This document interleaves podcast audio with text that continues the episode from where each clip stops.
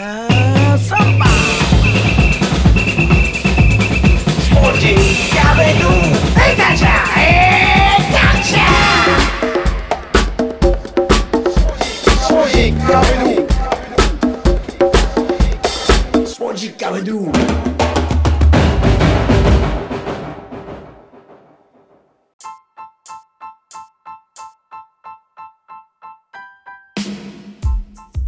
ポジッキャビドゥ第197回ナビゲーターの沢田達也です。この番組は富士有限責任監査法人グループの提供でお送りします。さて、南米チリで日本のサッカーアニメキャプテン翼の件で裁判が行われたようです。放送したチリ国営放送が女性への暴力的な描写があったことは不当だとし、罰金の無効などを求めた訴訟の判決が行われました。裁判所は、性を理由とした暴力ではないと指摘し、罰金およそ73万円の支払いは不要だと判断を下したようです。審査団体が問題としたのは、大空翼のライバル、水木淳が女子マネージャーの頬を平手打ちした場面だそうですが、そんなシーンがあったのか、ちょっと覚えておりません。水木淳は隠していた心臓の持病をマネージャーが勝手に大空翼に伝え、試合でわざと負けるように依頼をしていたことを知り手を挙げた場面と、判決によると、裁判長は暴力的なものではなく、サッカーに没頭した子供たちの進化の物語だとした上で、水木くんの攻撃はマネージャーが女性だからではなく、他人の秘密やプライベートを漏らしたために生まれたものだとしました。裁判にこそなってしまいましたが、日本人としては決して悪くないニュースのようにも聞こえてしまいました。世界で日本のサッカーアニメで裁判になってる。なんだか誇らしい気分になっちゃったんです。さあ今回はまさに大空翼を飛び越えた人物と言ってもいいでしょう。ディエゴ・アルマンド・マラドーナの死についてアルゼンチンで新たな動きがあったようです。そこで早速マラドーナ教でブエノスアイレス在住の右下良三先生に伺いました。では、どんなことが起きているんでしょうか？昨年2020年11月25日にディエゴ・アルマンド・マラドーナ氏が亡くなってから、まあ、アルゼンチンこれまでえー2021年も入ってますけどもどんな様子でしたか？そうですね、まあ、ひ一言で言うのは難しいかもしれないけど、やっぱりもう、日本今の日本の言葉で言うと、マラドーナロスですか、はいはいはい。えうん。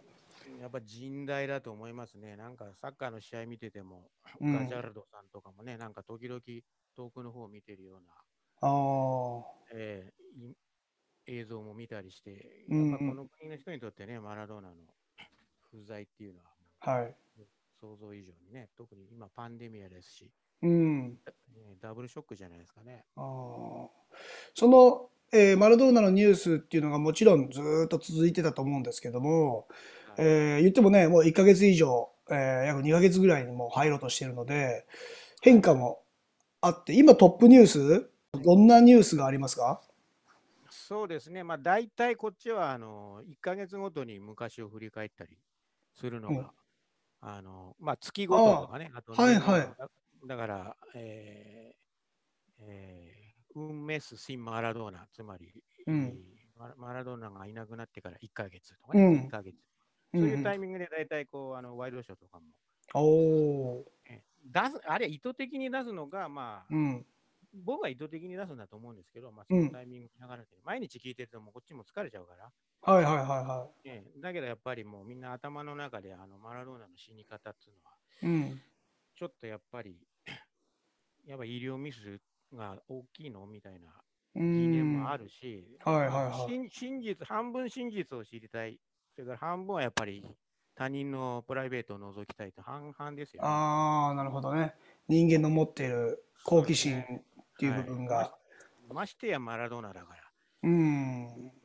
うん、だから嫌いな人までつい見ちゃうみたいな、ああ。そういう感で、2ヶ月経ったところで、はい。先週出てきたのは、えー一つは、えー死亡当日の、はい。えー WhatsApp っていうアプリの、まあ、日本の LINE みたいな、はいはい。それそれの、まあ、最後までマラドーナのうん。えー担当医師だったレオポルド・ルケっていう人と、それから精神科医だった、えーアグスティナ・コサチョフっていう人の会話ですよね。これはあのうん今、検察当局が全部携帯電話とか全部押収して、はい。調べてる過程の中から。出てきた会話の一部が公開されて、うんうん。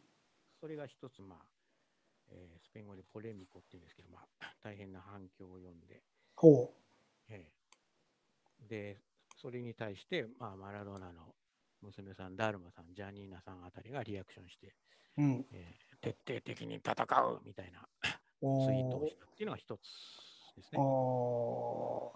いいですね。もう一つは、あの、ええあのマラドーナ最後はもうずっと家族と住んでなくて、はい。ええもう1年以上、アルゼンチンに帰って、ヒムナシアの監督になってから、もうずっと自宅には戻ってないですね。自宅5、6軒あるんですけど、5、6件はアルゼンチンの中に5、6件あるんですか？アルゼンチンの中に5、6軒、ドバイにもあるだろうし、キューバにもあるのかな？なんか知らないけど。ああ、あの世界、世界に5、5 6件あるとて。かいやいやいや、アルゼンチンだけで5、6軒あるんですけど、はそれ全部もうベロニカ・オヘラさんとか、い。うえん。クラウディアさんとか、ロシオさんとかあ、なるほどね。ね女性関係の。ねはいはいはいはい。で、自分はどこ住んでたかっていうと、カントリーって言って、あのうんお金持ちが住む別荘地があるんですけど、はいはい。前回のインタビューでも出ていたは。はい。うんうんそこに、まあ、取り巻きの人たちとずっと住んでたと。うん。亡くなるまでね。はいはいはで、そのうちの一人で、えー専属のコックさんがいたんですけど、い。はい。えー女性のロミーナ・ロドリゲスさん、通称モノナさんっていう方がいるんですけど、モノーナさん。はい。で、まあ、彼女曰く、えー亡くなる前の日はやっぱり一人にしてくれとうんうんうん言。われて、はい。まあ、け結果的に12時間ぐらい放置されたんですよね。うんうん。で、サンドイッチを6枚とお茶を持ってったと。はいはい。で、まあ、報道によると、サンドイッチは手つけてなかったっていうんだけど、それは嘘で、うん1枚食べてた。私は6枚や。ああ、計算して。ええそうですね。1枚はちゃんと食べてたっていうことですね。あーで朝、朝見たときはもう、もう亡くなってて、うん。その辺はまあ、あの、後でお話ししますけど、ルケさんと、はいアグスティンさんさんのね、あの、うん。会話とかぶりますけど、あの、はい。朝入入った時は7時頃かな？うん ?11 時か。11時頃ですね。10朝11時頃入った時はもう冷たくなってて、うん。で人工呼吸するように頼まれて、うん。えーまあ、その辺もね、赤裸々に話してましたけど、1、2、3、はいって、まああのあその音声も？ええそうですね、お前がやれって言われたらしいんですよ。で、コックさんがやれと。ええ、要するにあの救急車とか全然配置されてなかったんですよね、そのアマラドーナの。エリアに。はいそれもあの致命的なミスなんですけど、うんうん。でややらされて、うん。で、まあ無理だったっていう。うーん。ね。え、そのちょっと話を戻すと、えーもう亡くなる前っていうのは、マラドーナがもう本人も僕はもうな先が長くないっていうのを感じてたから一人にしてほしいって言ってたっていうことですか？これはもうやっぱりわからないですね、彼にはね。うん。でも相当あれですよね。精神的にももう治療が嫌で、もう疲れたなーって。えーって思ってたんですけど、で、うんこのモノナさんもこのインタビューでも、パラミちゃんのケリアビビるね、もう私はもう彼はもう行きたくなかったんだと思って言ってたんですが、今日また新たにその手術後のマラドーナさんのうんビデオっていうのがこの包帯つけたはいベロニカ・オヘラさんと一緒にうん。あの録出てきたビデオがね、録画したビデオが出てきたんですけど、全然元気で、うん。普通に喋れ、前より普通に喋れてて、しかも、あのドクドクトル・ルケ、ルケ医師に対して、ちょっと茶化しながらもね、はいありがとうみたいな、うんうんそういうこと言ってたんで、うん。うん、どうかなと思っちゃってね、これで死にたかったとは思えないなっていうふうにああ、確かに、ね。言えましたね、僕は。だからやっぱ事故だったのかなとか思っちゃうし、わかんないですね、もう真実は。でもこう、マラドーナって、まあ、いろんな手術をしてきた経験があると思うんですけども、はい。実際手術って体にあんまね、負担をかけるものでもあるじゃないですか。そうですね。ね、だからマラドーナのその体の内部、はい。まあ、今回の病気以外のところでも、もちん。ろんリスキーだったのかなっていうのもね。そうですね、もちろんもう、うん。2000年でね、一回、やっぱり心臓止まりそうになった時はい。ね、ありましたし、あとうんはアル中でね、肝臓もボロうボロ、ん。腎臓もボロボロっていうところまあ、僕、知り合い、こっちであの日本人のお医者さん、あの、しあのいつもお話しさせていただいている方いるんですけど、はい、そのはい。方、ね、その方曰く、やっぱり手術っていうのはやっぱりもうベストコンディションの時にしないとうん。ダメなんだそうですね。もうあの事故みたいなもんなんですってね、じあの手術っていうのは。うんだから本当にコンディションをベストに持ってったところでこう手術させないと、うん。あの普通の健常な人でもやっぱり怖いことは怖いそうですね。で、ましてやうんマラドーナみたいにこう腎臓、心臓がうまく機能してなかった人っていうのは、あのむしろうん手。術しないで、うん。えー他の方法で治すっていう方がいいといううん場合も多々あると。で、うんまあ、マラドーナが最終的に手術する前に、一回ラプラタの病院に入院したんですけど、はい。そこそこのお医者さんはもうあの絶対触るなと、手術しない方がいいぞって言ってたんですね。うんだ。けどやっぱりルケさんはやっぱほら、脳神経科医だから、はい。その脳血腫の手術だけはこう慣れてるわけですよ。うん。うん。うん。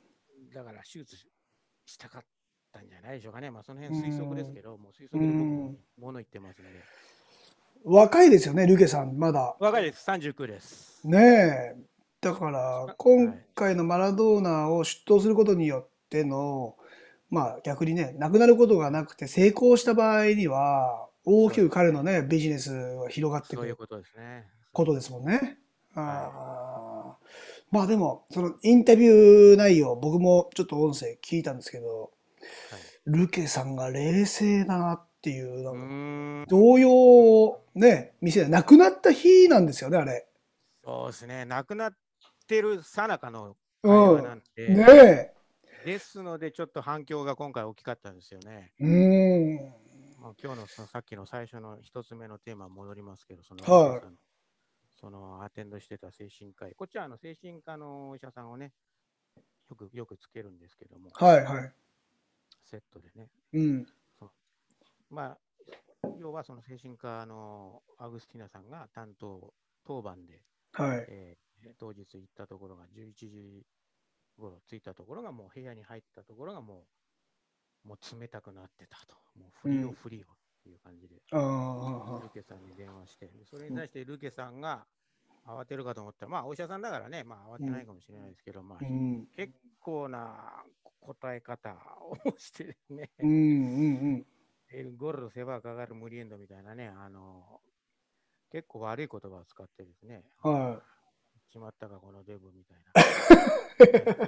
い。そこはもうしっかり伝えてもらえれば、あの、その、うんね、どんな人物かって、いや人物がね、見えてくるかなっていうのも、だから普通その状況で使わないような、うん、まあ、お医者さん結構使うらしいんですよね、そういう言葉ね。あのあ、そうですか。でも相手が相手なんでね。うーん、なんでそこのとこだけ結構ワイドショーは強調されててなんか、日本で言うと、北島三郎さん出頭した人で、こうね、部屋入ってなんかこうね、ついに行っちまったか、兄貴みたいな。なんか、まだその発言はいいですけどね。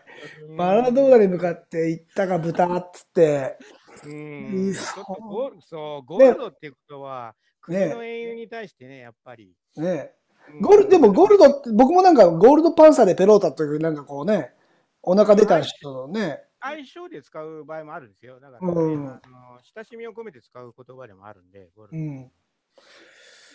ルケがゴールドって言ったっていうのは結構やっぱみんなびっくりして、うんルケさん、マラドーナ元気な頃からもね、結構インタビュー出たりして、うんドイツ病院の優秀なお医者さんですごく素晴らしい。そうです。ね。39歳でマラドーナをね、出頭できるって言ったら、よっぽどの推しがないと。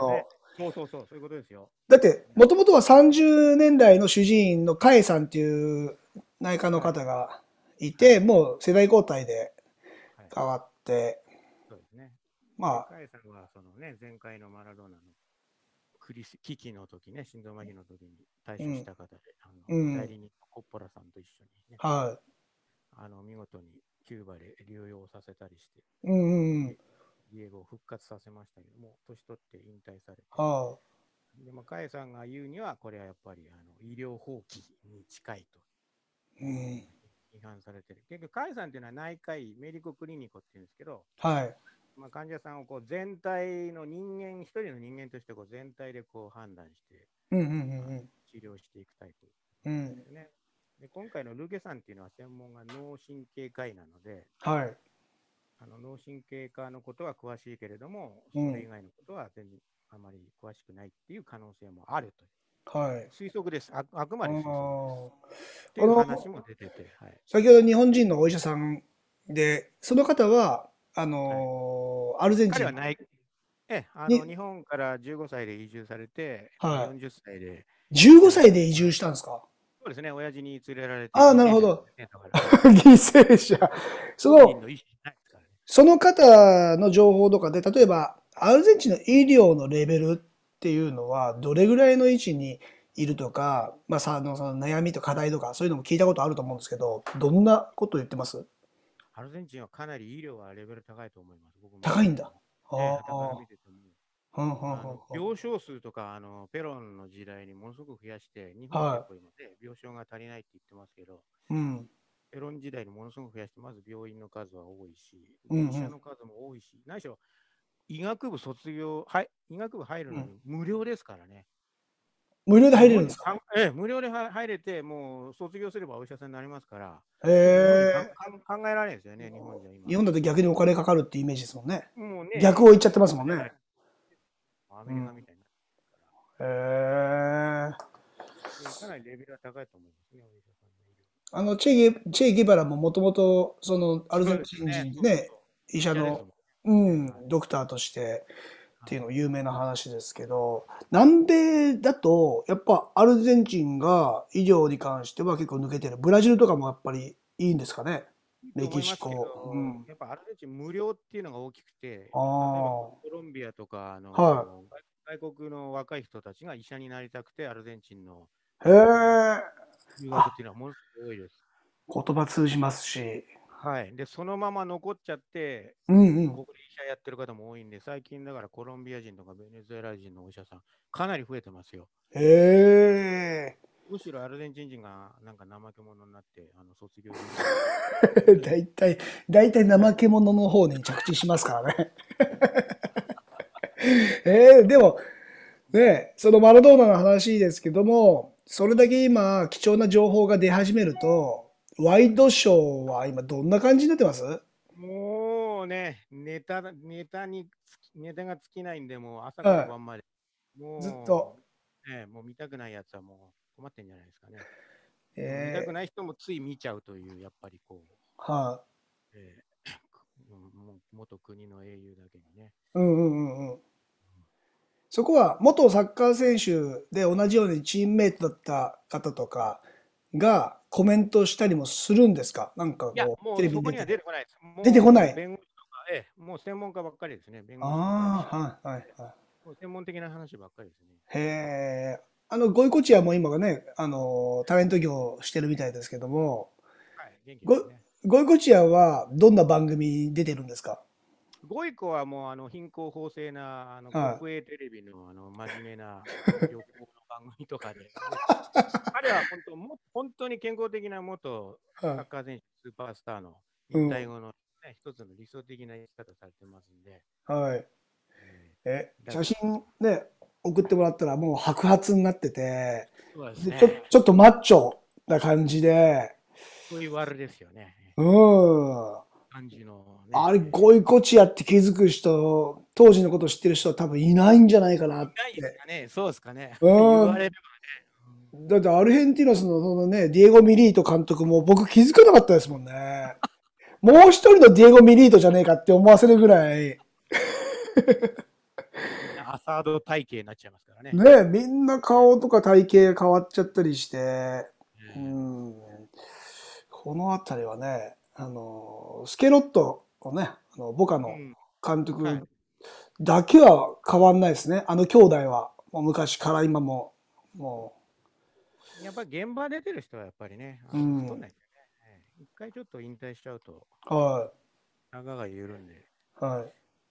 3年ぐらいアーサードうん生活する、ねその体型になっちゃいますね。いやー、でもこのね、60歳で亡くなってしまったっていうマラドーナの死については、まだまだね、あのニュース、いろんな情報が少しずつ現れてくると思いますし、同時に女性関係で、そはいのマラドーナの子供ですっていうのも動いているとは思うので、そうーん、まあファンにとってはね、その、そういった話題が上がってくるのは嬉しいですけども、ほどほどにしてほしいなっていうのもありますもんね。うんそうですね。もうなんか早く、ね、これじゃ安らかに眠れないですよね。うーかわいそうですね。ん。ねえ。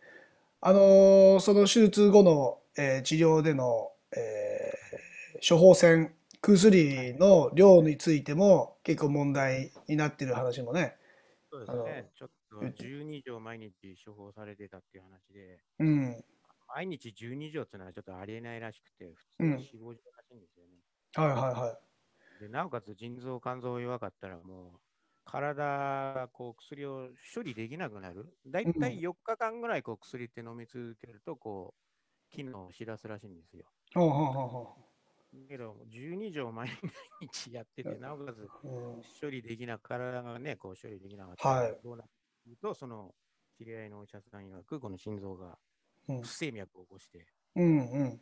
ボッカーンってなっちゃうよっていうことをうんうんうん。言われてたんですけど、は結果的にそうなっちゃったんですね。まあ、これは推測ですけど、はいはい推測だけど、全部こうね、当たっちゃってるんで、い。うん。だその辺のところを業務上過失致死なのか、はい。業または業務上故意故意のうんうん致死なのか、ね故意だと犯罪になる。で、過失だと犯罪にならないと。はい。でそ、そこのところがこれから裁判で争われて、あとは裁判ではこう弁護士さんのね、うん。えーえーどういう弁護士を連れてくるかっていうのも、あのそれ全然変わり変わるそうです。すごそうですね。これも、ええでも、マラドーナ本人がいないね、裁判なんでちょっねとね、難しいところはあると思いますけど。あ口なしでね。あとは法と常識の間をこうね、どういうふうにこう行き来するかっていうのね、そこのところがうんうん。ありまして。で、まあ今回のだから、ルケさんとはい。コスチュコフさんのあのチャット、会話内容を聞いて、ダルマさんが、えー、ボミテ、ね、あの吐いた、ゲロ吐いた ジャニーナはボ、はエエフロケ、ボイ、ウノポル、ウノね、誓って言うが、一人一人行くわよ。怖っ。怖いですよね。いただきますみたいな。それだけですよ、ツイートは。え？マラドーナの DNA 半端なく入ってるじゃないですか。すごいっすよね。ねは、ね、ベロニカ・オヘラは、あの息子はいのディエギート・フェルナンドと、あと今のベロニカ・オヘラの連れっていうのはあの弁護士なんですよ。えマリオえでもその人がね、ものすごい出てるんですよ。バンバン。メメディアに出てるんですか？メディアに出てるんですよ。毎日のように出てて。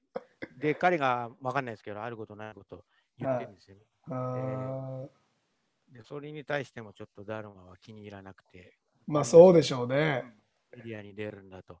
うん。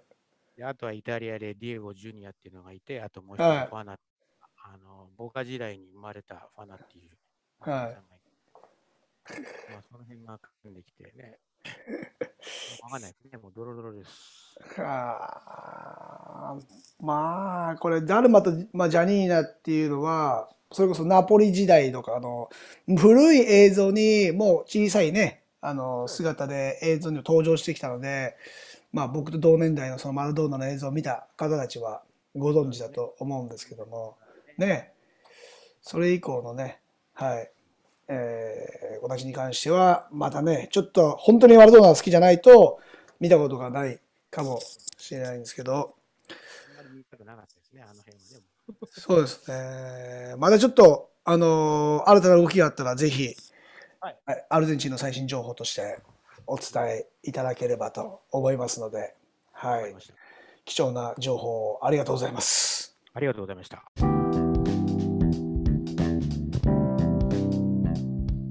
いかがだったでしょうか？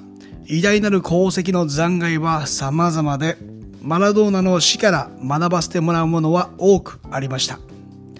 ディエゴの周りを取り巻く人たちは、お金なのか、名誉なのか、それとも何に惹かれたのか。今回の主治医、レポルド・ルケも、どんな思いでマラドーナの手術に出頭したんでしょうか。マラドーナのキャリアについて世界中では賛否が分かれるとも言いますが、少なからず彼はスーパースターで、サッカーで世界の人を魅了するために生まれてきたのには違いないでしょう。まだまだ今回の死について、そしてマラドーナの子供、愛人、遺産問題、様々なニュースが続いていきそうです。今回の題材にもなっている問題の動画は番組の説明欄にリンクを貼っておきます。ルケイ氏の冷静な声もお聞きください。ここまでのお相手は沢田達也でした。Muchas gracias. Chao. Adios. Explode Scooby-Doo!